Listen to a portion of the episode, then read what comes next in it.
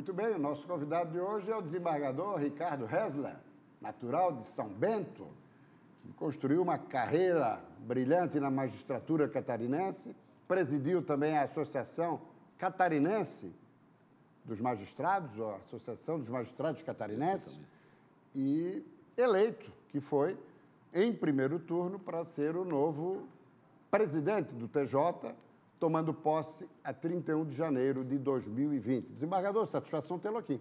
Eu que agradeço. Tivemos em Santa Catarina um judiciário mais arejado nos últimos dois anos, pilotado por Rodrigo Colasso, e a ideia é continuar nessa linha de vanguarda aqui no judiciário catarinense, no tripé inovação, informação e integração? É por aí? Perfeitamente. São, são os três eixos do plano de gestão. É, eu sempre digo que é um desafio muito grande né? É, é, estar nessa condição e suceder Rodrigo Colasso, que teve realmente uma administração de vanguarda, uma administração dinâmica, e eu quero seguir nesse mesmo leito, né?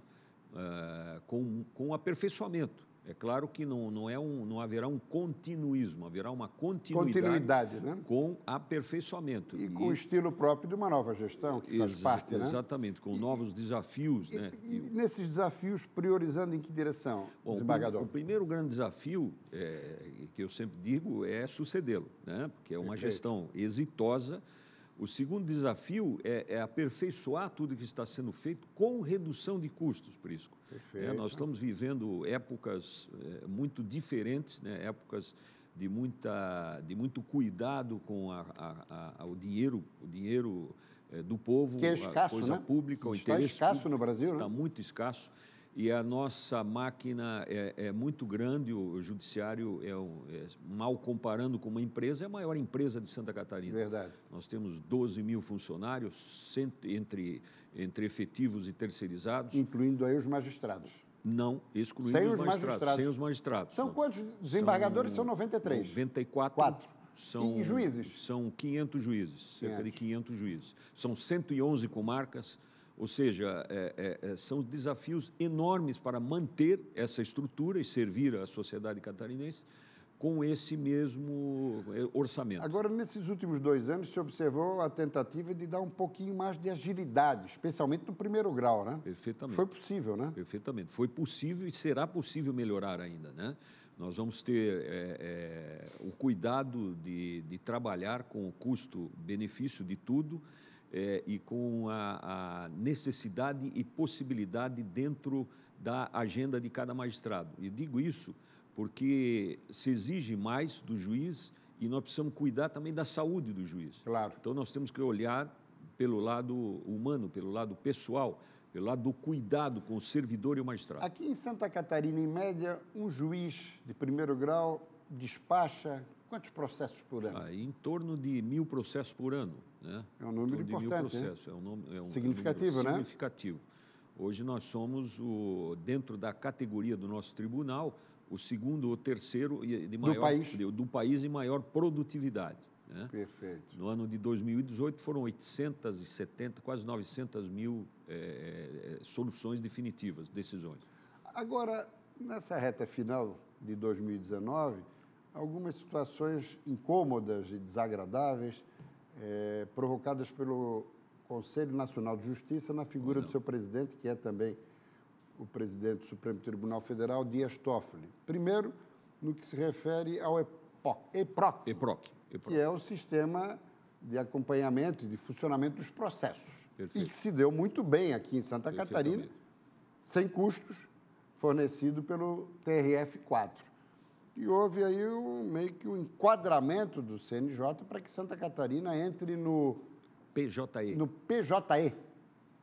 E aí? Não me parece, pelo menos pelo que eu ouço de vários magistrados, não me parece a melhor solução, né? É, por isso que nós tivemos do, duas situações né, embaraçosas aí. A primeira... Teve também é, aquela das conferências, né? Em relação... Sim, sim, também. Era, era essas as duas situações? Não, não é, a, a, outra é aquela do, do sistema de execução penal, do sistema de ah, execução perfeito. unificado. Perfeito. Chama-se o CEU.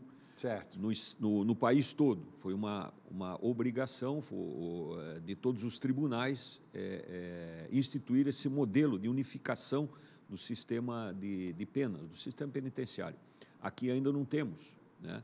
E por que, e, que aqui não foi implantado? Nós ainda não temos por, por falta de interoperabilidade com o EPROC. Então, nós ah, tínhamos que criar mecanismos para adaptar esse, esse, esse sistema. E isso foi efetivamente realizado agora no final da gestão do Rodrigo. Então, na final, no final da gestão do desembargador Rodrigo, foi firmado esse, esse comprometimento com a, a, o CNJ. Ou seja, sai o EPROC e entra. Não, não, não é nada com o EPROC. O, ah, não? O, o CEU é um sistema de controle de execução de penas, que é, ele é separado do EPROC, ele tem que ser adaptado ao EPROC. Ao EPROC. É. E adaptado também ao PJE. Perfeito. E como nós temos o EPROC e não tínhamos o PJE, então a situação ficou é, é, embaraçosa. E o EPROC continua? O EPROC vai continuar. O EPROC continua. Mas o CNJ está contra, né? O, o CNJ pretende instituir no país todo o PJE. Acontece que o PJE é um sistema que foi é, é, é, que, que não é um, um, um sistema tão é, é, efetivo quanto o EPROC. E nem tão ágil, né? E nem tão ágil. Hoje, nesse momento, ele está evoluindo, como tudo na informática evolui. E a ideia de Santa Catarina é fazer essa transição quando da evolução? Ah, nós continuaremos com o EPROC, continuaremos, porque o EPROC é, é foi, foi, é, é original aqui do Tribunal Regional Federal da Quarta Região, Exato. Porto Alegre. É, é, um, é um programa que atende muito bem toda a sociedade catarinense, os usuários do sistema. E os jurisdicionados estão satisfeitos, satisfeitos, advogados também, né? Principalmente os advogados, Polícia Militar, Polícia Civil, aumentou a efetividade do trabalho deles em razão do, do sistema IPROC. Então, é, é um sistema já, é, é, assim, autorizado e homologado pela sociedade catarinense. Então, nós vamos continuar a não ser que o PJE é, é, ele evolua a ponto de poder substituir ou, ou criar um, uma, um mecanismo de, de interoperabilidade entre esses dois sistemas. E o CNJ não pode enquadrar o TJ de Santa Catarina a utilizar? É, ele está... Ele está Porque é... ele, o ministro Toffoli tem agido de maneira um pouco dura, né? É sim, é, é, é, é uma maneira de instalar um, procedimento único no país todo, porque hoje, é, é, quer queira ou, é, ou, ou não, Prisco, nós temos dezenas de sistemas por aí em todos os, os, estados, em todas as justiças. Né? Então há uma confusão generalizada, há uma confusão grande. Né? Ah, então é necessário unificar, sim, é necessário unificar. Agora, respeitando a autonomia financeira, e administrativa de todos os tribunais. Nós vivemos numa federação, então nós temos que ter essa autonomia para poder dizer o que é melhor para nós aqui em Santa Catarina. Claro. Então é isso que nós estamos tentando demonstrar, Sua Excelência o Ministro, né? sem, eh, sem qualquer é, é, vontade deliberada. De insubordinação. De insubordinação, insubordinação jamais. Né? Nós queremos é, sinergia Claro. Sem, sem essa sujeição na administração. Perfeito. Agora, o CNJ também se intrometeu na questão da, da, dos julgamentos em, em videoconferência, não foi isso? Ah, pois não, isso também ocorreu aqui em Santa impediu Catarina. Impediu também que é, Santa Catarina prosseguisse é, nessa linha, né? É, impediu porque era uma exceção, e essa exceção é, é, não poderia virar regra. Então nós estamos, e o desembargador Rodrigo Mas já, dava mais celeridade, né, o desembargador? Muito mais celeridade, justamente pela falta de capilarização dos, dos defensores públicos do Exato. Estado. E o, o, o paradoxal é, é, o seguinte: eles mesmos reclamaram no CNJ dessa, dessa situação. Né? Então, nós ficamos impedidos aí, no momento, por hora, de utilizar esse sistema de videoconferência, o que é muito salutar, é, é econômico para o Estado, é, ele só vem em benefício do, do, do interesse público. Ricardo Resler também é favorável à prisão em segunda instância após condenação colegiada? Sem dúvida. Eu acho que o nosso Tribunal de Justiça já demonstra isso através das suas decisões. Né? Por óbvio que nós vamos e temos que, é, que obedecer à decisão última, que é do Supremo Tribunal Federal. Equivocada? É, eu, eu diria que é uma interpretação, não há dúvida nenhuma. Não é a sua? Não como é a magistrado. minha. Não é a minha. É uma interpretação da Constituição que não é a minha como juiz, que não é a, a dos, dos é, criminalistas aqui da, do nosso Tribunal de Justiça, é, mas que é válida também, o Prisco. É válida, porque parte do princípio da presunção de inocência até o trânsito julgado. No entanto. Mas considerando a prescrição, é algo é, que coloca em xeque, coloca a, em xeque. A, a, efetiva punibilidade é. daquelas pessoas o, que podem, no final, serem ficarem livres, livres de processos, por, né? Por, por essa, de julgamentos até, né? Por essa decisão. É, e, e, e mais do que isso, a, a, a situação primordial é de que os fatos em terceira instância, vamos dizer assim, no STJ ou no STF, não poderão ser é, modificados. E gera As provas. E gera impunidade, é, né, desembargador?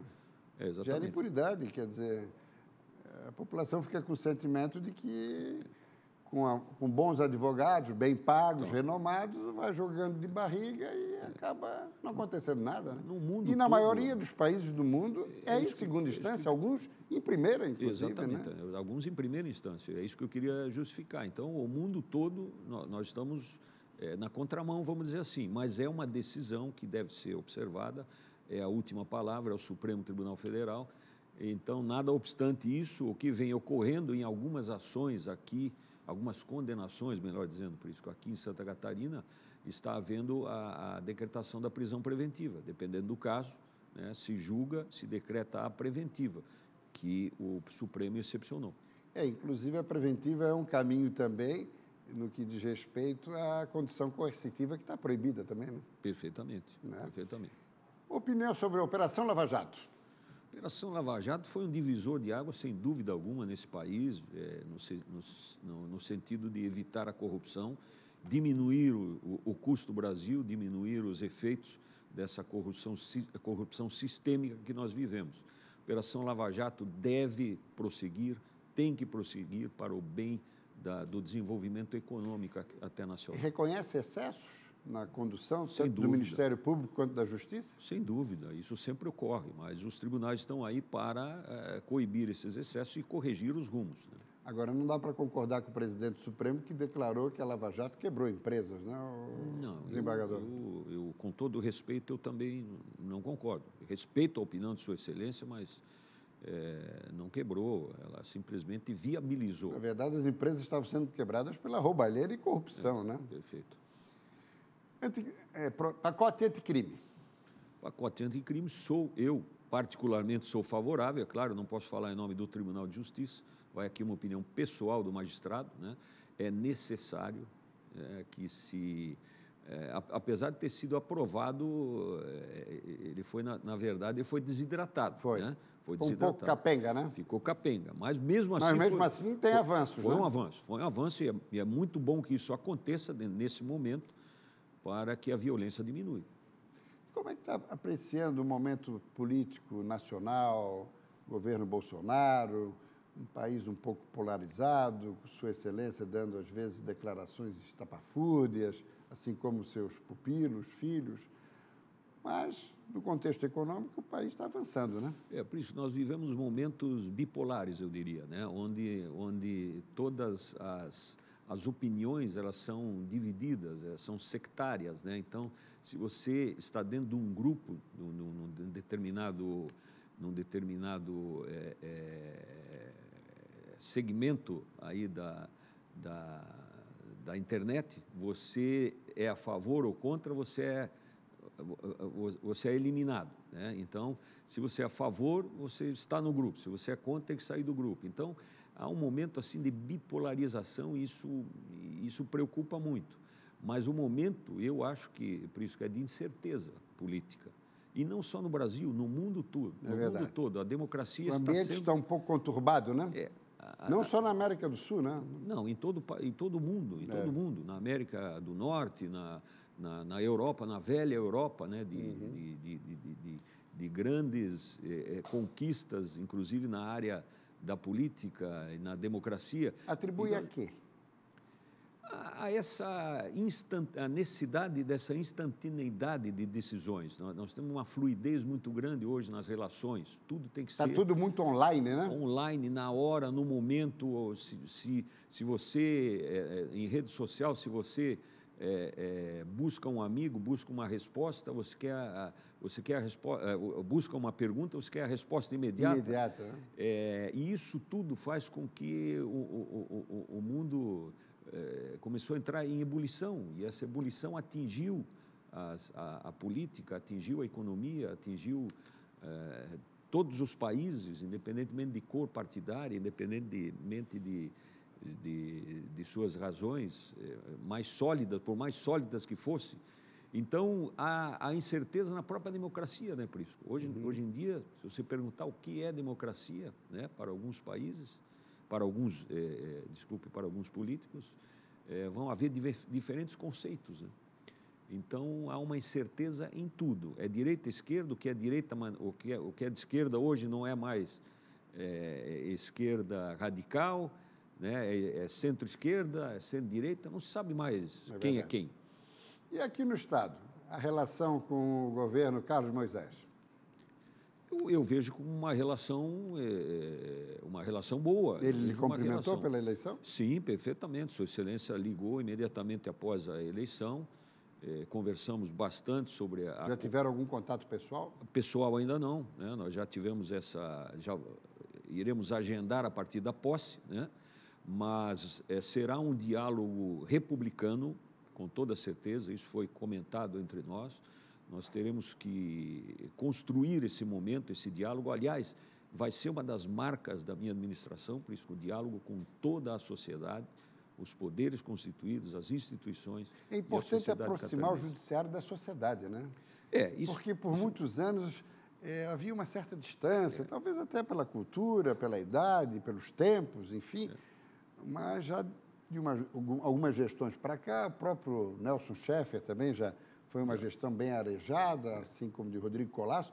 É importante essa aproximação e sem aquela, aquela pompa que às vezes o judiciário acabava se envolvendo, né? Exatamente. Isso é antigo, né, Isso é. é antigo. Eu, eu me lembro lá em Joinville, quando iniciei um programa judiciário na cidade, para aproximar o judiciário da cidade lá. Uma coisa que, né? É uma coisa inovadora. Eu estava comentando há pouco com o Fabrício, que é o nosso, nosso assessor de imprensa do tribunal.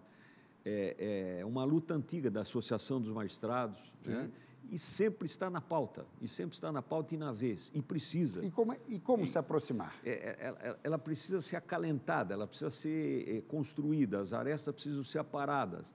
Eu, na, na, na gestão do, do, desembargador Nelson Schaeffer, a muito custo nós criamos dentro do tribunal a sala de imprensa. Não havia sala de imprensa. Inclusive, o desembargador ficou responsável pela área de Sim, comunicação, né? Eu era, é eu era o coordenador da comunicação institucional. É verdade, é verdade. Então, é, é, construímos é, mais uma escada nesse sentido. Uhum. Então, é uma construção diária, por isso, é uma construção uhum. diária isso. Hoje não há lugar mais para aquele juiz é, que fique numa, numa redoma. Nós precisamos hoje de um juiz jurista, evidentemente, com boa formação, né, por mais óbvio que pareça, para lidar e saber dos assuntos é, é, e dar a adequada solução. Nós precisamos de um juiz cidadão, um juiz que conheça o local em que vive, conheça para onde vai essa solução que ele está dando, efetiva, solução adequada nós precisamos de um juiz, de um juiz ético e independente e precisamos de um juiz gestor. Né? Então, vejam, essas, essas quatro gestor, eu, eu, digo, dos seus processos, Sim, da sua claro, unidade claro, claro. E, e, do seu momento, saber do seu momento. Então, eu vou trabalhar muito nesse juiz gestor. Os outros atributos os nossos juízes têm. Né? Tem de sobra. Santa Catarina. A magistratura catarinense é, é, é de valor. É fora da curva, é né? de valor, exatamente você, bem sublinhou, fora da curva. Então, a gestão de gabinete, a gestão do juiz, nós precisamos trabalhar. E isso precisa ser informado. E isso precisa, é dentro desse preceito, desses três eixos de informação. Informação interna e informação externa. Nós precisamos melhorar muito. E isso aproxima o judiciário da sociedade. Com transparência, evidentemente, com muita transparência. Perfeito. Agora, a gente observou nesse ano de 2019, só para encerrar, desembargador, uhum.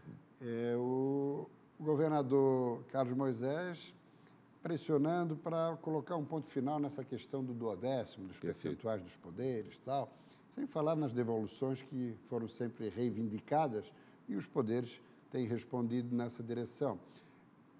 Na sua avaliação, preservamos essa política do duodécimo, que deu independência e autonomia aos poderes? Não há dúvida disso, Prisco. Nós não podemos abrir mão desse percentual para administrar bem o Poder Judiciário catarinense. Como eu já disse no início, é complexo, é, é, um, é, um, é um poder que necessita cada vez mais de investimento, sobretudo na área tecnológica, e diminuindo o percentual, nós levaríamos à lona todos esses projetos, todos esses projetos. Então, é muito importante que isso eh, continue, que esse fator percentual continue. Nós vamos trabalhar com muito diálogo com Sua Excelência o Governador para que permaneça como está nesse sentido, para nós, pelo menos, é, darmos uma resposta efetiva à sociedade que a sociedade merece. E diante de eventuais economias dos poderes, recursos podem ser transferidos ou devolvidos ao Poder Executivo para atividades fins, correto? É, essa, essa política continua, evidentemente, essa política continua. Agora, essas sobras, elas, elas têm diversos conceitos, né? A, a, a maioria dessas sobras é, é, or, é, dentro do orçamento são aquelas é, derivadas de, de projetos que estão para serem executados na próxima Ou gestão. Seja, são investimentos é. que deixam de ser, vi, ser feitos e são postergados para que é. os recursos possam ser devolvidos. Então, dizer, é uma linha tênue, né? No seu conceito né, é, genérico, não, não, não há sobra.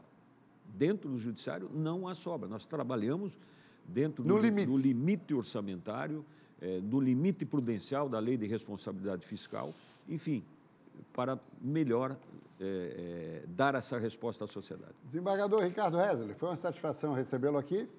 Sucesso na investidura, a final de janeiro, e que possa realizar uma boa gestão à frente do Judiciário Catarinense. Agradeço a oportunidade, estarei sempre à disposição, Príncipe. Satisfação grande. Muito Sucesso. Obrigado. obrigado.